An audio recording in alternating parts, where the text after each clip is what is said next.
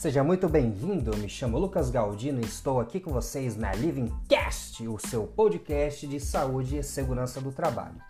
O assunto de hoje é sobre a hierarquia de controle de riscos, que se trata de um processo que identifica qual ordem deverá ser seguida para a definição de um determinado controle de risco. Para isso, é necessário realizar a identificação dos riscos, que é uma tarefa um tanto criteriosa, no qual deve fazer parte da política de toda e qualquer empresa.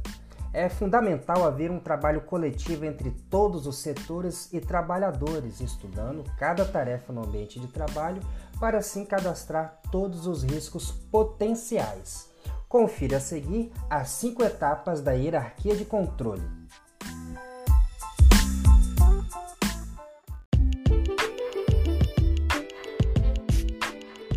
Vamos começar pela eliminação.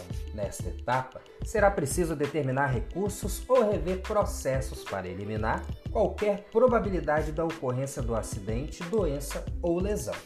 Essa é a melhor ação a ser realizada. Por exemplo, substituir a movimentação manual de carga por movimentação mecânica. E temos a segunda etapa, que é a substituição, na qual é determinada pela forma de eliminar ou reduzir o risco.